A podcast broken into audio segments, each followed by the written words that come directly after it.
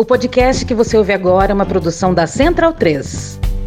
A distribuição gratuita de absorventes a estudantes de baixa renda, mulheres pobres e detentas foi retirada do programa de proteção e promoção da saúde menstrual. A decisão veio do presidente Jair Bolsonaro, que vetou diversos artigos da lei que busca combater a pobreza menstrual. Quando o Bolsonaro diz que não há recursos para esse programa, eu queria lhe lembrar que esse é o governo que mais distribui emendas parlamentares. Quando o Bolsonaro diz que esse programa não cabe no SUS, eu queria lhe lembrar de cada mulher que se interna com uma infecção grave, tendo muitas vezes que retirar o seu útero porque usou um miolo de pão, porque usou um pedaço de jornal, um pano velho. Quando o Bolsonaro diz que isso ofende e traz uma contrariedade ao interesse público, eu queria lhe dizer que contrariedade ao interesse público é meninas perderem um mês e meio de aula por ano por não terem acesso a absorvente. É de cada quatro adolescentes, uma não ter dinheiro para comprar absorvente. Quando o Bolsonaro diz que esse projeto é inconstitucional, eu queria lhe dizer dizer que inconstitucional, porque fere a dignidade da pessoa humana, é nossas meninas e mulheres passarem por essa vergonha, passarem por esse sofrimento, não poderem ir para aula, não poderem ir para o emprego. Olha, gente, eu sei que viver no Brasil não é fácil, mas tem dias que realmente a gente acorda sem esperança. Depois de tanto que a gente lutou, é, o projeto de lei que visava distribuir absorventes para as mulheres pobres, que passou na Câmara, que passou no Senado, esse crápula desse presidente hoje vetou. E a gente não pode deixar isso passar. Isso representa muito para as mulheres. Isso é saúde pública. Quando mais da metade de um país menstrua e muitas mulheres, 6 milhões de mulheres, não têm acesso ao absorvente. Elas colocam miolo de pão, elas colocam um jornal, elas colocam é, é, um tecido qualquer. Existe evasão escolar. Uma a cada quatro meninas deixa de ir para a escola quando está menstruada porque ela não tem dinheiro para comprar um absorvente é algo muito caro. Então, se isso não é saúde pública, se isso não é de interesse de todo um país, não só das mulheres, mas de todo um país, realmente eu não sei mais o que esse governo quer. Medo e delírio em Brasília. É uma canalice que vocês fazem. Olá, bem-vindos ao Medo e Delírio em Brasília com as últimas notícias dessa bad trip escrota em que a gente se meteu. Bom dia, boa tarde, boa noite por enquanto. Eu sou Cristiano Botafogo e o Medo e Delírio em Brasília, medo e delírio em Brasília.wordpress.com é escrito por Pedro Daltro. Esse é o episódio dia 1010. Ah, é? Foda-se. Enfia no rabo, gente. Ó, oh, como o cara é grosso. Bora passar raiva? Bora. Bora. Bora! Bora! A Confissão Verde Oliva. Vamos começar lembrando de duas coisas.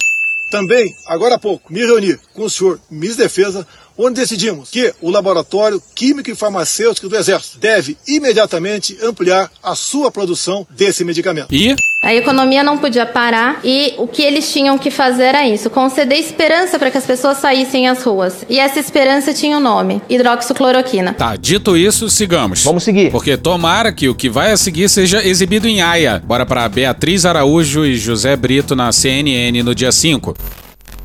Os comprimidos de cloroquina em estoque no Laboratório Químico e Farmacêutico do Exército, no Rio de Janeiro, serão distribuídos para regiões endêmicas de malária e demais indicações constantes na bula do medicamento bula que eles queriam mudar, lembra? Seguir palavras do Mandetta na CPI da pandemia. Eu tive dentro do Palácio do Planalto quando fui informado, após uma reunião, que era para eu subir para o terceiro andar, porque tinha lá uma reunião de, de vários ministros é, e, e, e, médicos que iam propor esse negócio de cloroquina, que nunca eu havia conhecido. Quer dizer, ele tinha um assessoramento é, paralelo. Nesse dia que foi é, havia sobre a mesa, por exemplo, um, um papel não timbrado de um decreto presidencial para que fosse sugerido daquela reunião é que se mudasse a bula da cloroquina na Anvisa, colocando na bula a indicação de cloroquina para coronavírus. E foi, inclusive, o próprio presidente da Anvisa, Barra Torres, que estava lá, que falou isso, é, não. E o ministro Jorge Ramos falou, não, não, isso daqui não é nada da lavra daqui, isso é uma sugestão. Mas é uma sugestão de alguém, alguém pensou, se deu ao trabalho de, de botar aquilo num formato de decreto. Então, por essas, por essas questões indiretas de, ah, tá tendo uma reunião com outros médicos, com outras pessoas, com outros auxiliares, é, eu imagino que ele construiu, fora do Ministério da Saúde, ele construiu alguns, alguns aconselhamentos que o levaram para essas tomadas de decisões que ele as teve, mas eu não saberia nominar é, é, a cada uma delas. Pois é, quem estava na cena do crime também era o general Braga Neto. E a seguir, o depoimento do contra-almirante Barra Torres, o presidente da Anvisa. Confirmo de minha memória que estávamos lá. O general Braga Neto, ministro-chefe da Casa Civil, ministro Mandetta, evidentemente, eu, a doutora Nízia Maguchi, havia um médico sentado ao lado dela, não me recordo o nome, e realmente não tenho na minha memória um registro das presenças dos ministros Jorge e Ramos. Esse documento ele foi comentado pela doutora Anísia Maguchi, talvez não seja do conhecimento de Vossas Excelências, só quem pode modificar uma bula de um medicamento registrado é a agência reguladora daquele país, mas desde que solicitado pelo detentor do registro. Então vamos trocar isso em miúdos. O laboratório X, laboratório X fabrica o remédio. Então o laboratório X descobre através de estudos clínicos que aquele remédio tem uma outra utilização. Isso representa benefício para a sociedade, obviamente, ganho de dinheiro para aquele laboratório. Então ele anexa um pesado dossiê de estudo clínico comprobatório de que aquela nova indicação é comprovada, dá entrada na agência reguladora do país e solicita alteração de bula por inclusão, por supressão, por ajuste. Então, quando houve uma proposta de uma pessoa física é, de fazer isso, isso me causou uma, uma reação um pouco mais brusca. Eu disse: olha, isso não tem cabimento, isso não pode. E a reunião, inclusive, nem durou muito mais depois disso. Eu acho que parabéns, o, parabéns. Ficou... Essa reunião aconteceu no Palácio do Planalto? Aconteceu numa daquelas salas de reuniões do quarto andar, porque ali era onde se reunia o então chamado Grupo Executivo Interministerial e Anvisa. Foi criado pela Lei 13979 de 7 de fevereiro de 2020 para o enfrentamento da pandemia. Então, eu estava lá na qualidade integrante do grupo e depois dessa proposta, o ministro Mandetta se retirou, me retirei logo depois, a reunião já estava chegando ao fim. Pois é, tudo isso na frente do general responsável pela coordenação da resposta do governo federal à pandemia. E esse general não foi convocado pela CPI. Ao que parece, há um certo receio de melindrar os militares. E a gente precisa perder o medo de confrontar os militares. Militares têm a sua função na sociedade e não tem nada a ver com política. O governo, afinal, é civil. A informação foi revelada pelo Exército à CNN na segunda-feira, dia 4. Atualmente são armazenados 291 mil comprimidos de cloroquina 150 miligramas com validade até junho de 2022. O Laboratório Químico Farmacêutico do Exército, o mais antigo do Brasil, criado ainda no período colonial, se tornou um forte aliado no combate à Covid-19. O Exército tem aproveitado o espaço para aumentar a produção de cloroquina e álcool gel. Um milhão de comprimidos de cloroquina, a maior parte da produção, aguarda pelo destino a ser definido pelo Ministério da Saúde. Essa matéria aí é de 10 de abril de 2020 e é da TV Brasil. E é incrível como tem registro de tudo, né? E olha o aumento na produção de cloroquina. De um lote de cloroquina a cada dois anos para quatro lotes a cada sete dias. Caralho! A seriedade da situação pediu histeria, histeria, histeria. Histeria. Histeria. Histeria, meu Deus do céu. E o esforço aumentou em larga escala. Para que nós conseguíssemos ativar os dois turnos de domingo a domingo, o Exército prontamente alocou diversos profissionais aqui para que essa capacidade ela fosse ampliada. Segundo o Centro de Comunicação Social do Exército, a distribuição de cloroquina 150mg não aconteceu ao longo deste ano, devido a. Presta atenção que é importante, pessoal. Falta de finalidade para o uso do medicamento. Por que será? Não funciona! Não funciona! Não funciona! Porra! Quem poderia imaginar, né? Tendo como base o histórico da malária no Brasil, o Ministério da Saúde afirma que 99% dos casos da doença estão concentrados na região da Amazônia Legal no norte do país. O governo federal distribuiu 482 mil doses do medicamento para tratar pacientes em estado grave de Covid-19 entre os meses de setembro e final de dezembro de 2020.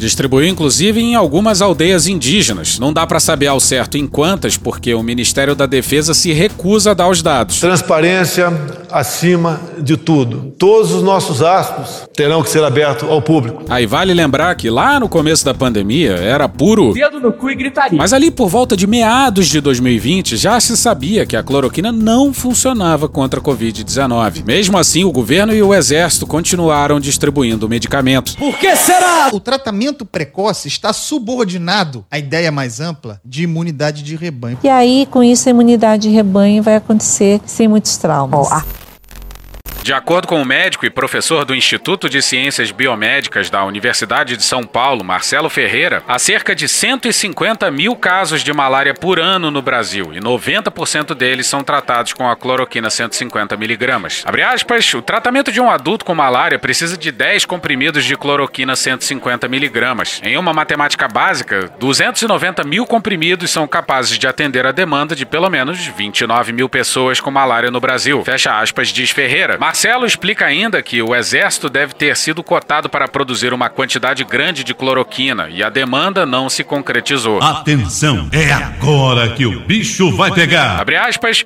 o exército não é o fornecedor habitual de cloroquina para quem de fato usa cloroquina em grande quantidade, que é o programa de malária do Ministério da Saúde. Por um lado, o programa do Ministério da Saúde deve estar comprando dos fornecedores habituais e o exército não sabe o que fazer com esse material. Fecha aspas, diz. Puta que pariu, Marquinho! Sim, o ministério que, por boa parte da pandemia, tinha no comando um general da ativa. Documentos obtidos pela CNN por meio da Lei de Acesso à Informação mostram que, entre abril e agosto, o Ministério da Saúde solicitou aos militares 1,5 milhão de comprimidos de cloroquina para serem distribuídos às secretarias estaduais de saúde. O objetivo do envio dos medicamentos era para, abre aspas, combater a pandemia Covid-19, fecha aspas, com base no número de casos suspeitos em cada estado. Deus foi tão abençoado que nos deu até a hidroxicloroquina para quem se acometer da doença. Em setembro de 2020, a CNN revelou que o Exército pagou preços superfaturados em insumos para a fabricação de cloroquina. Que beleza! Um contrato a que a reportagem teve acesso mostra que o Laboratório Químico Farmacêutico do Exército gastou R$ 782.400 com a matéria-prima necessária para a produção da cloroquina, pagando 167% acima do valor de mercado. Uma compra que foi sinalizada como suspeita pelo Escritório de Contabilidade Geral Federal. Isso que só o Brasil estava atrás de cloroquina. Na época, o Exército não contestou formalmente esse aumento do valor da compra e só cobrou explicações por escrito à empresa depois da negociação já finalizada ter virado alvo de uma investigação. Mas isso é é enganar. No Tribunal de Contas da União, o TCU. Teu cu! A justificativa dada foi de que os preços subiram por causa das oscilações da taxa de câmbio e do aumento da demanda internacional. E a gente já falou isso aqui, a cloroquina não foi algo enfiado goela abaixo dos generais pelo capitão, apesar dele ser um grande promotor da ideia, talvez o maior. Como vocês vão ver a seguir, não, o exército sempre teve na linha de frente dessa cruzada insana, tal qual o gabinete paralelo e o pessoal da Prevent. Olha, o ovo do Colombo tá em pé, eles colocaram o ovo em pé. Eles realmente achavam que iriam revolucionar a medicina. Porque o mundo tá olhando pra gente. Esses dados vão mudar a trajetória da medicina aí nos, nos próximos meses. Por que você acha que eles colocaram um general da Ativa, especializado em logística como ministro. Bora pro Leandro Prazeres no Globo no dia 19 de maio. O Ministério da Defesa afirmou em ofício à CPI da Covid que começou a produzir cloroquina para o tratamento da doença a pedido do Ministério da Saúde. Mas documentos enviados à comissão pela própria pasta mostram que o processo de compra de insumos ocorreu antes que a droga passasse a ser orientada para o tratamento de pacientes graves e um dia antes de o presidente Jair Bolsonaro anunciar a medida. Caralho! O ofício encaminhado pela defesa, assinado pelo ministro Walter Braga Neto. Mentiroso sem vergonha, vai pro inferno! Diz que se iniciou a produção de comprimidos de cloroquina a pedido do Ministério da Saúde, ainda na gestão de Luiz Henrique Mandetta. Abre aspas. Atendendo à orientação e à demanda do Ministério da Saúde para a produção de cloroquina no âmbito da defesa, o Laboratório Químico Farmacêutico do Exército ficou encarregado da fabricação e entrega ao demandante, por possuir o registro válido na Anvisa do sobredito medicamento. Fecha aspas, diz um trecho do ofício. Não seja um mentiroso! Os documentos, porém, mostram mostram que a primeira dispensa de licitação para a compra dos insumos a fim de viabilizar a produção dos comprimidos de cloroquina no Laboratório Químico Farmacêutico do Exército ocorreu no dia 20 de março e os empenhos de pagamento foram feitos no dia 23. Somente no dia 27, a saúde editou a nota que recomendava o uso de cloroquina apenas em pacientes com a forma grave da Covid-19. Mas no dia 21, Bolsonaro já tinha anunciado o aumento da produção da droga nas suas redes sociais, relatando reunião com o então ministro da Defesa Fernando Azevedo e Silva, sem fazer menção à Mandetta ou à saúde. Também, agora há pouco, me reuni com o senhor ministro da Defesa, onde decidimos que. Tá direito, porra.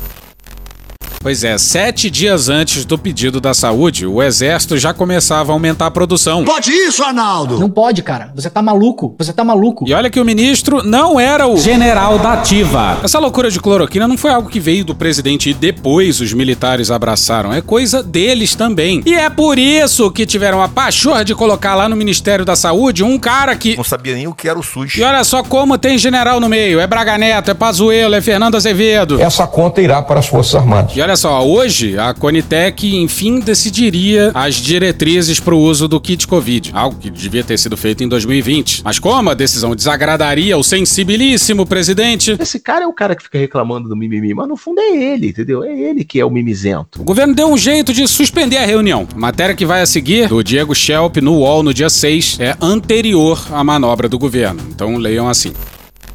Um relatório com diretrizes para tratamento de pacientes com suspeita ou diagnóstico de Covid-19, encomendado por Marcelo Queiroga, ministro da Saúde, Isso. e que será submetido à aprovação oficial essa semana, não recomenda nenhum medicamento para uso de rotina contra a doença em seus estágios iniciais ou casos leves. Na prática, o protocolo rejeita a existência de tratamento precoce, hipótese defendida pelo presidente Jair Bolsonaro durante todo o período da pandemia e que se tornou um dos principais pilares da resposta do governo à crise sanitária que já matou quase 600 mil brasileiros. Muitíssimo provavelmente amanhã, dia 8 de outubro, vamos atingir essa marca. As recomendações são aplicáveis tanto para os serviços de saúde públicos quanto para os privados. O documento será submetido à aprovação do plenário da Conitec nessa quarta-feira, dia 6, e depois ficará disponível para consulta pública durante 10 dias. Se o relatório for aprovado, será um reconhecimento oficial de que ainda não existe tratamento precoce para a Covid-19. A partir daí, se não houver interferência política, o procedimento correto será o Ministério da Saúde recomendar aos médicos brasileiros que não receitem esses medicamentos aos pacientes diagnosticados com Covid-19. Por isso, vou interferir. A hidroxicloroquina e a ivermectina foram classificadas como medicamentos não recomendados por ausência de benefício clínico, o que já está claríssimo há muito tempo na comunidade científica. Há muito tempo em relação à hidroxicloroquina e há menos tempo em relação à ivermectina. Ah, e a Capitã Cloroquina registrou um BO contra o chefe de gabinete do Queiroga, que lhe teria ameaçado. E adivinha quem foi nomeado pelo chefe de gabinete como alguém que estaria tramando a queda do Queiroga? Onyx Alguém consegue fazer o lockdown dos insetos? Sim, ele conspirou com o Terra pela queda do Mandetta e agora pela queda do Queiroga.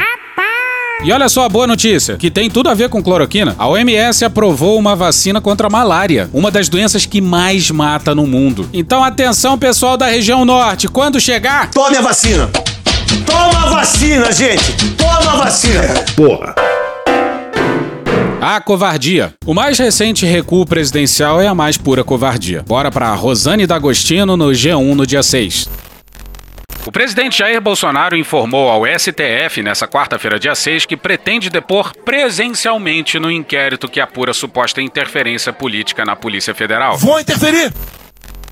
Lá atrás, quando da decisão do Celso de Mello, Bolsonaro disse que poderia depor presencialmente. Eu acho que esse inquérito está na mão do senhor Celso de Mello, vai ser arquivado. A PF vai me ouvir, estão decidindo se vai ser presencial ou por escrito. Pra mim, tanto faz. É, o cara por escrito, eu sei que ele tem uma, uma segurança enorme na resposta, porque não vai titubear, né? Ao vivo pode titubear, mas não estou preocupado com isso. Eu posso conversar presencialmente com a Polícia Federal sem problema não. Aham, Cláudia, senta lá. Mas na hora do governo se manifestar, a AGU não topou presencial, não. É uma hipocrisia generalizada. E agora, justamente no dia da sessão que definiria a forma do depoimento presidencial, Bolsonaro resolve recuar. Até agora, Bolsonaro vinha pedindo permissão da justiça para se manifestar por escrito. A mudança de posicionamento foi informada ao Supremo pela Advocacia Geral da União, a AGU. Teu cu! Não. Errou. E anunciada em plenário nessa quarta. Com isso, o STF adiou novamente o julgamento que definiria se Bolsonaro poderia ou não prestar depoimento por escrito nesse caso. O presidente do STF, ministro Luiz Fux. Luiz, fuck you! Luiz, foda-se! Calma, buceta. Chegou a colocar o tema em pauta. Logo em seguida, o atual relator do inquérito, ministro Alexandre de Moraes. O Xandão. Xandão. Informou a nova posição de Jair Bolsonaro. 69, frangaçado. E informou que, com isso, terá de avaliar se o recurso da AGU contra o depoimento presencial ainda pode ser julgado. Bolsonaro será ouvido no inquérito aberto a partir de denúncias feitas pelo ex-ministro Sérgio Moro em 2020. E se a AGU em cima do depoimento muda de ideia? Isso só pode ser estratégia para segurar o depoimento o máximo que eles puderem. Mas que filho da puta, olha aí, veja você.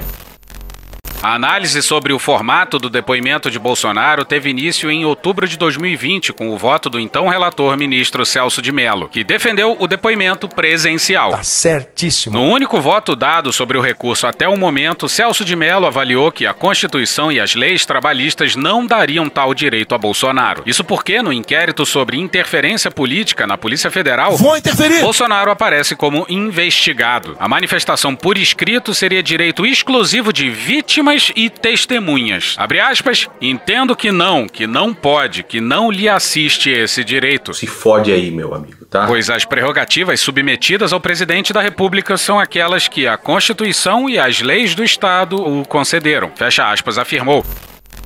E olha como o governo tenta posar de vitorioso. Bela Megali no Globo no dia 6. O gesto do presidente Bolsonaro de se oferecer para depor presencialmente na investigação que apura se ele interferiu na Polícia Federal Vou interferir! teria o objetivo de dar um sinal de armistício ao Supremo Tribunal Federal. Só quem acreditou no recuo do Bolsonaro foram os ingênuos, os cínicos e os burros. Os ingênuos, eventualmente, são alguns dos que têm que tomar as providências e que podem se enganar achando que o Bolsonaro se moderou. Os cínicos são os que querem continuar apoiando ele e mamando nas tetas do orçamento, a saber, o Centrão, comandado pelo Arthur Lira. E os burros são esses que ficaram alarmados sem entender a dinâmica do Bolsonaro, que é essa de ir voltar, ir voltar ao sabor da sua própria conveniência. Auxiliares do presidente relatam que a iniciativa busca reforçar a mensagem de que Bolsonaro não quer mais conflito com os demais poderes, em especial o judiciário, seu alvo preferencial. Foi aí que ele teve a ideia de fazer uma brincadeira. Foi correndo para a aldeia e gritou: Lobo! Lobo! O lobo! O lobo! Porra! Pois é, nem fudendo. Bolsonaro deve ter sido informado de que a decisão seria pelo depoimento presencial. E aí se antecipou. Até porque, para os seus advogados, esse é o pior cenário possível. Imagina o Bolsonaro depondo. Vai ser no mesmo estilo do Trump. Person, woman, man, camera, TV. O Timothy O'Brien é um jornalista que foi processado pelo Trump e por isso teve a oportunidade de ver o Trump depondo durante dois dias. E ele escreveu essa matéria na Bloomberg no dia 25 de janeiro de 2018.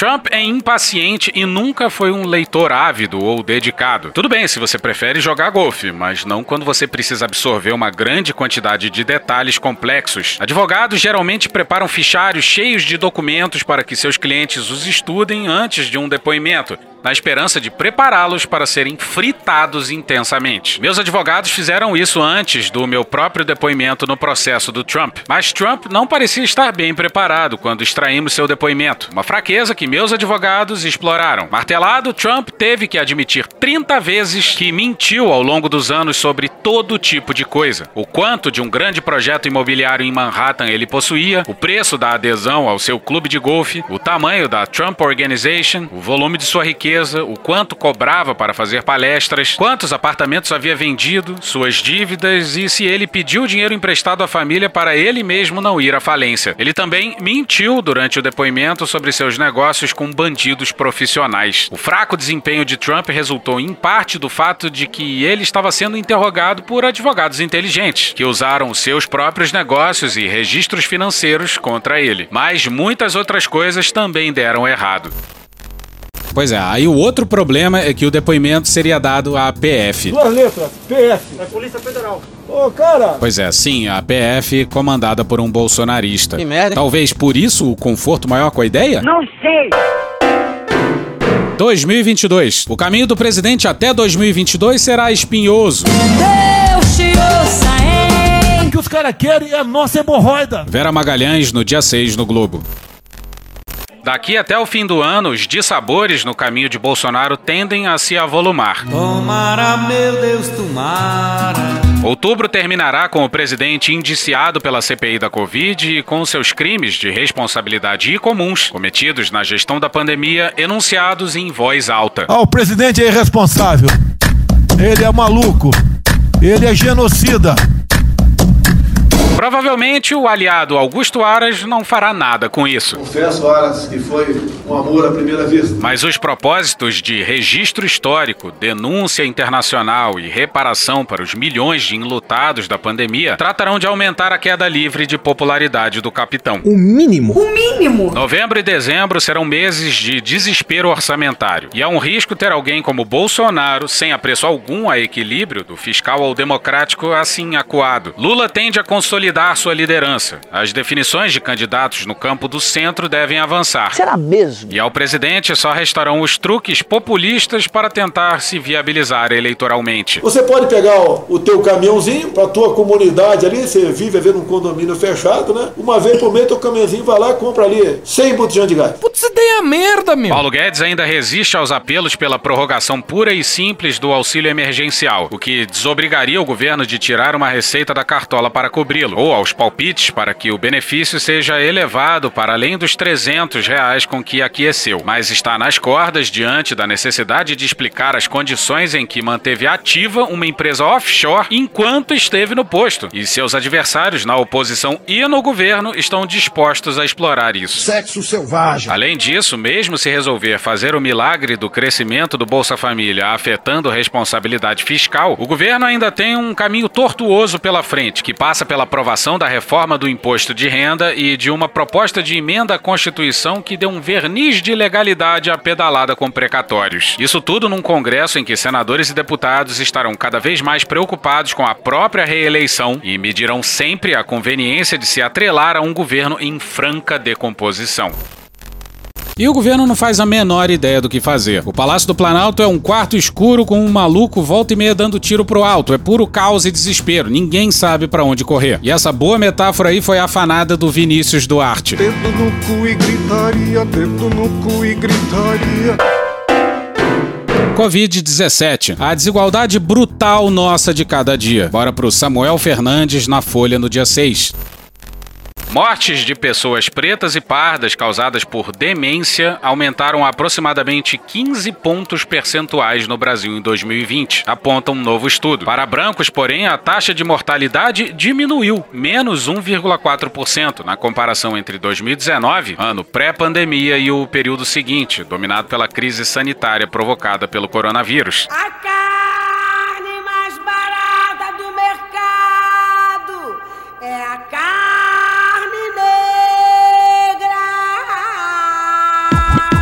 possíveis explicações para essa discrepância, os pesquisadores apontam fatores de risco a que a população negra está mais suscetível e que pioram com a Covid-19. Realizada por cientistas da Universidade Federal de Pelotas e da Universidade Federal do Rio Grande do Sul, com a colaboração da Universidade de Queensland, na Austrália, a pesquisa comparou os dados disponíveis pelo SUS sobre demência em todo o país entre os anos de 2019 e 2020. A demência é um quadro clínico que tem maior prevalência com o avançar da idade e corresponde a uma variedade de doenças, como Alzheimer e demência vascular, explica Nathan Fetter, doutor em educação física pela UFPEL e um dos autores do estudo. No Brasil, aproximadamente um milhão de pessoas são diagnosticadas com demência. Em comparação ao resto do mundo, em um cenário hipotético em que todas as nações tivessem a mesma expectativa de vida, o país seria o segundo com maior prevalência de demência, conta Fetter. Caralho! O primeiro seria a Turquia. A pesquisa se concentrou em três aspectos da ocorrência de demência em território brasileiro brasileiro no contexto da Covid-19. As hospitalizações pela doença, os custos médios para o seu tratamento e a taxa de mortalidade. A partir daí foram traçadas análises para as populações preta, parda e branca. Quanto à hospitalização e aos custos de tratamento, foi constatado que houve diminuição no último ano para todos os brasileiros. No entanto, para pessoas pretas, a mortalidade por demência saltou em pontos percentuais de 13,9 para 22,7 entre 2019 e 2020. No caso de pessoas pardas, esse aumento foi de 14 para 20. Graça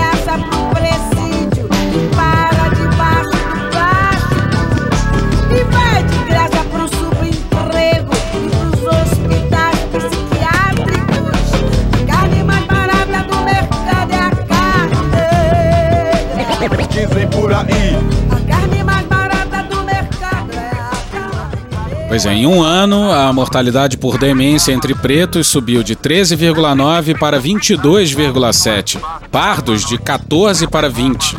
E a taxa entre brancos diminuiu. Não é pouca brutalidade nem pouca desigualdade. Abre aspas, alguns estudos, tanto antes quanto durante a pandemia, já tinham alertado que a população negra, não só no Brasil, mas especialmente nos Estados Unidos, tinha um maior risco para casos e óbitos por demência quando se compara com outros grupos étnicos. Fecha aspas, afirma Fetter. Para Fetter, um acúmulo de fatores pode explicar o aumento dessa taxa de mortalidade em pessoas negras durante a pandemia. Uma das razões seria o fato de que essa parcela da população foi mais afetada economicamente durante a disseminação do coronavírus. Isso tende a elevar o estresse e outros problemas de saúde mental, considerados importantes fatores de risco para os quadros de demência. Outra hipótese para explicar esse incremento nos óbitos é a dificuldade que a população negra tem em acessar sistemas de saúde, principalmente com o aumento de casos de Covid-19. Abre aspas, as pessoas mesmo precisando de uma consulta deixaram de buscar o serviço durante a pandemia, fecha aspas, avalia. Fetter ressalta ainda que estudos anteriores já demonstraram que as pessoas normalmente buscam prioritariamente serviços de emergência em casos de demência, o que também mostra baixa adesão a um tratamento adequado e precoce da doença. Isso faz com que o diagnóstico da demência demore mais a ser realizado. Esse atraso, por consequência, prejudica o início do tratamento e aumenta as chances de morte. Fetter também aponta que outros fatores de risco para a demência, que não necessariamente se relacionam com a pandemia, como diabetes e hipertensão, já tinham maior prevalência entre a população negra.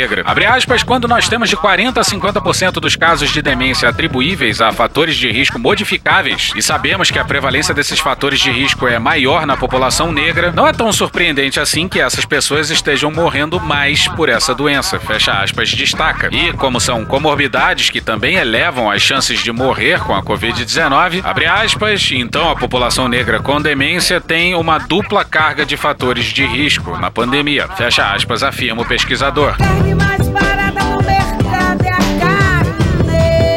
É. E acredite, dá pra ficar pior. Para lidar com esse cenário, o pesquisador aponta a importância de implantar políticas públicas para diminuir a prevalência desses fatores de risco na população negra e, consequentemente, reduzir a mortalidade por demência. Um exemplo seria a criação de um Plano Nacional de Combate à Demência, o que na América Latina é uma realidade somente no Chile. Abre aspas, o Brasil não tem um Plano Nacional de Combate à Demência porque ele está estagnado no Senado Federal, sem uma previsão de continuidade. Então, numa conversa para estruturar esse plano, seria necessário incluir como diminuir a disparidade étnico-racial, fecha aspas, afirma. E recentemente, o deputado Marcelo Freixo foi no Flow Podcast e defendeu as cotas raciais. Um dos apresentadores do podcast defendeu as cotas por renda, usando como argumento a hipótese de que a cota racial criaria um fator de desigualdade, porque afinal há brancos pobres e negros ricos, e que o recorte de renda abarcaria, dado o atual estado de coisas, o recorte racial. Freixo contra-argumentou que uma coisa não exclui a outra, que pode-se fazer a cota de renda e racial ao mesmo tempo, e que, principalmente, há uma dívida histórica enorme com os danos causados por 300 anos de escravidão. Danos esses nunca compensados. É comum ouvir o argumento de que a cota é uma espécie de privilégio e que, portanto, ela geraria desigualdade. E aí é importante dizer que a situação atual é de uma desigualdade atroz. E mantê-la como tal, isso sim, se não é gerar desigualdade, é não combatê-la, o que é quase tão ruim quanto. Cotas raciais não geram desigualdade. Não ter cota é que a pereniza. No dia 14 de maio eu saí por aí. Não tinha trabalho, nem casa, nem pra onde ir. Levando a senzala na alma, subi a favela. Pensando em um dia descer, mas eu nunca desci. Zanzei zonzo em todas as zonas da grande agonia. Um dia com fome, no outro sem o que comer. Sem nome, sem identidade, sem fotografia. O mundo me olhava, mas ninguém queria me ver. No dia 14 de maio, ninguém me deu bola. E eu tive que ser bom de bola pra sobreviver. Nenhuma lição, não havia lugar na escola. Pensaram que poderiam me fazer perder. Mas minha alma resiste, o meu corpo é de luta. Eu sei o que é bom e o que é bom também deve ser meu. A coisa mais certa tem que ser a coisa mais justa. Eu sou o que sou, pois agora eu sei quem sou eu. Será que deu para entender a mensagem? Se ligue no Ile aí. Se ligue no Ile aí. Agora que você me vê, repare como é belo ver nosso povo lindo. Repare que é o maior prazer, bom para mim, bom para você. Estou de olho aberto. Olha, moço, fique esperto que eu não sou menino.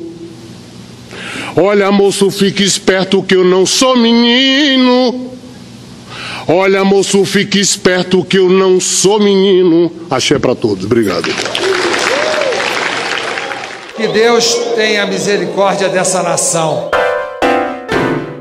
E hoje ficamos por aqui. Veja mais, muito mais em medo o blog escrito por Pedro Daltro. Esse episódio usou áudios de TV Cultura, TV Câmara, Rafa Brit, Choque de Cultura, Carla Bora, Poder 360, Estadão, CNN Brasil, TV Brasil, CBN, UOL, Sport TV, Midcast, Metrópolis, Rede Globo, Intercept Brasil, Lado B do Rio, Programa do Ratinho, Os Donos da Bola, Programa da Xuxa, Drauzio Varela, Veja.com, Porta dos Fundos, TV Alerge, Os Mutantes, Dom e Juan, Nayara Azevedo, BMCBDF, Tati Quebra Barraco, Jornalismo TV Cultura, Discovery Kids, Alceu Valença, Atila Yamarino, Lazo Matumbi, Jout Jout, Tiago Rodrigo, Doutor Pimpolho, Rogério Skylab, Elza Soares, The Office, Awade Petrópolis, Hermes e Renato, Fê Comércio São Paulo, Globo News, Chico Botelho, Panorama CBN, Léo Stronda e Rádio Band News FM. Thank you! Contribua com a nossa campanha de financiamento coletivo. É só procurar por Medo e Delírio em Brasília no PicPay ou ir no apoia.se barra Medo e Delírio. Porra, doação ao caralho, porra. Não tem nem dinheiro pra me comprar um jogo de videogame, morou, cara? Pingando um capilé lá, vocês ajudam a gente a manter essa bagunça aqui. Assine o nosso feed no seu agregador de podcast favorito e escreve pra gente no Twitter. A gente joga coisa também no Instagram e no YouTube. E o nosso Faz Tudo Bernardo coloca também muita coisa no Cortes Medo e Delírio no Telegram. E agora a gente também tem uma loja, loja.medo e delírio em Brasília.com.br. Eu sou Cristiano Botafogo, um grande abraço e até a próxima. Bora passar a raiva junto? Bora!